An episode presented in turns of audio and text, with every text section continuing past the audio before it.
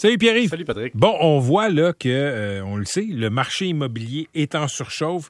Euh, si on trouve que les logements coûtent cher à Montréal, que les condos, que les maisons coûtent cher à Montréal dans la région, mais en Ontario puis en Colombie-Britannique, c'est encore pire. Sauf que là, il y a des signes, disons, qui sont peut-être euh, intéressants à, observer à Toronto. Oui, à Toronto, il y a un article de Radio-Canada qui dit, regardez, là, les ventes de propriétés ont chuté de 41% en avril dans le Grand Toronto par rapport à l'année d'avant. Bon, l'année d'avant, il y avait-il eu une surchauffe extrême et on est revenu à des standards un peu plus réguliers? Oui, mais ce qui est, intéressant de souligner là-dedans, c'est pas que les acheteurs à Toronto réalisent qu'ils ont peut-être payé trop cher pour le moment, c'est de réaliser que l'immobilier a des grandes tendances qui existent toujours. La première, c'est la première leçon qu'il faut, qu'il faut peut-être apprendre, c'est que les taux d'intérêt influencent la capacité de payer, Patrick. Et on l'a toujours dit, puis je t'ai dit souvent à cette chronique, si les taux d'intérêt baissent, les maisons deviennent plus chères. Si les taux mm. d'intérêt montent, il y a moins de monde qui peuvent acheter. Et là, tu as le taux d'intérêt 5 ans, OK? 5 ans fixe. Là, pour ceux qui ont la référence,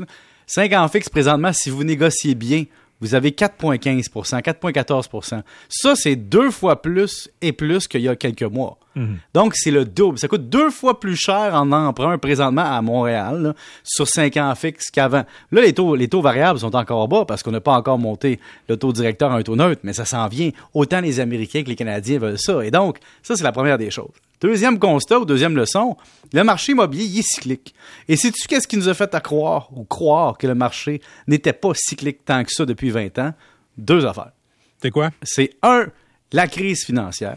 En 2008, quand c'est arrivé tout ça, je peux te dire une chose, c'est que les taux d'intérêt directeurs étaient à des niveaux corrects et ça a baissé évidemment pour repartir l'économie. Puis après ça, on était en train encore au niveau de la Banque du Canada de dire on devait augmenter les taux directeurs, puis on augmentait pour amener ça à un taux neutre. Et finalement, qu'est-ce qui est arrivé? Paf! Une affaire qui s'appelle la COVID-19, Patrick, je sais pas si tu as entendu parler.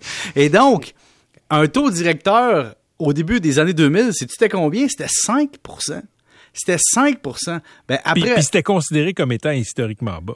Ben, c'était considéré comme historiquement normal. Après ça, ça a baissé. Disons que le taux directeur neutre, là, dans les années suivantes, c'était plus autour de 2,75 et 3. Et tout ça aurait existé à 3, 3,5, 4, 4,5. En 2007, avant la crise financière, on était monté à 4,5% de taux directeur, Patrick. On se rappelle qu'on était proche de zéro il y a quelques mois pour aider l'économie. Donc, ça donne une idée quel va être l'impact sur les taux variables après. Et il y a eu la crise financière, on a baissé. Même affaire. Puis là, on n'a jamais, après la crise financière, on n'a jamais été capable de retourner à plus élevé que 1,75. Et là, la Banque du Canada nous dit, c'est là qu'on s'en va. Attachez votre sucre, on s'en va là. On vous prépare. Fait qu'à Toronto, tu comprends que la panique est pognée. Parce que si le taux variable est là puis les taux fixes augmentent avec les taux obligataires, c'est ce qui se passe. Le seul souhait des gens qui ont acheté une maison présentement ou qui ont un gros prêt hypothécaire, c'est de se dire, on souhaite quasiment qu'il y ait un peu de récession ou des menaces pour que ça ralentisse l'inflation, puis que finalement on revienne à des taux d'intérêt qui pourraient être plus bas. Et c'est la seule chose qui pourrait peut-être aider. La troisième leçon, c'est que le prix, là, Patrick, c'est l'offre et la demande. Hein. On est d'accord? Mm-hmm. Et donc, le prix des maisons, c'est qu'il y a des gens qui sont capables et qui sont prêts à payer, puis il y a des gens qui veulent vendre à ce prix-là. Et présentement, tout le monde joue à on s'essaye, puis il y a toujours un poisson qui a peur de l'inflation, puis qui a peur de la hausse, qui achète, c'est normal. Et donc, on va en vend, puis là, à Toronto, on réalise qu'on n'a plus de poissons. Hein? C'est comme un peu la Gaspésie des années 80-90. Il n'y a plus de morue, tu comprends? Et donc, là, on se dit, faut baisser le prix pour repogner, laisser le, marché revenir. Et donc, on va vivre ça à Montréal un jour. Ça peut pas toujours monter. Nos salaires montent pas à la vitesse de l'inflation, puis montent pas à la vitesse des maisons, puis le monde ne, se trouve pas tant que ça, tout le monde des héritages comme une certaine partie de la population vont trouver. Et donc, ça, c'est une chose qui est importante de se dire. L'offre et la demande est générée par l'équilibre des salaires, des capacités de payer, des capacités d'emprunt. Puis là, les gens ils ont de la misère avec les taux d'intérêt, donc il va y avoir un moment un plafonnement. L'autre point, un choc de marché, ça peut venir débalancer un marché que tu croyais sécuritaire. C'est quoi un choc de marché? Un choc, Patrick, est-ce qu'on a vécu une pandémie, par exemple? Je sais pas si tu te promènes au centre-ville, alentour de la station de temps en temps. Hmm? Est-ce que tu as un choc? Mais moi, j'en ai un. On se croirait dans. Quand tu arrives au centre-ville le matin, c'est comme Valley Sky avec Tom Cruise en plein milieu de Times Square. Il n'y a personne. Puis au milieu de l'après-midi, c'est pas si achalandé que ça. Les commerces d'autrefois sont fermés. L'espace bureau se vide. Les entreprises, les bureaux comptables, les banques, les, les bureaux professionnels, les courtiers, tout le monde font quoi? Tout le monde fait quoi? On rationalise l'espace. On coupe des baux. On ferme des espaces. Et là, il va y avoir des tours semi-vides bientôt. Et ça, Patrick, ça va être l'espace disponible. Donc, espace disponible égale moins capacité de louer ça cher, et donc il va y avoir une restructuration éventuelle du centre-ville. Et ça aussi, ça va calmer bien les affaires. L'attrait du centre-ville n'est plus ce qu'il était, parce que l'obligation d'y aller n'est plus ce qu'elle était. Ce qui va motiver le centre-ville, c'est est-ce que les touristes vont revenir comme avant, puis est-ce que les entreprises vont forcer les employés à revenir? Puis ça, c'est vraiment la grosse question.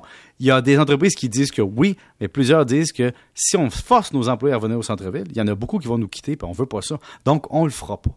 OK. Euh, en terminant, on a une solide baisse sur les marchés euh, euh, boursiers. Et tu été voir tes placements, Patrick, aujourd'hui? je, je vais jamais voir ça au quotidien. Tu te fais pas mal, hein? Non. On parle des, chutes majeures. Tout, en fait, tout a baissé. Si vous faites de l'argent aujourd'hui, c'est que vous êtes vraiment chanceux, vous avez tout votre argent dans un titre vert. Mais la majorité ont perdu. Écoute, le Nasdaq, plus que 4,5 le S&P proche de 4% C'est une baisse majeure. Ce qu'on ce qu'on se rend compte, dans le fond, c'est même Walmart a eu des mauvais résultats. On a Target qui a des mauvais résultats. Et donc, on réalise que dans les réalités des entreprises, ben, l'impact de tout ce qu'on a vécu commence à arriver. Puis l'espèce d'inflation va alourdir tout ça, puis la hausse des taux, puis le coût d'emprunt va alourdir tout ça, puis là, les investisseurs en bourse paniquent. Écoute, on a vraiment des baisses importantes. Le Nasdaq est à 11 000 points, 11 400. On était à plus de quoi, 16 000 une monnaie dans l'année. C'est incroyable comme baisse. C'est pas une petite baisse. En fait, l'effet cumulé de tout ça par rapport au sommet, ça commence à ressembler je vais dire le mot avec beaucoup de, retenue.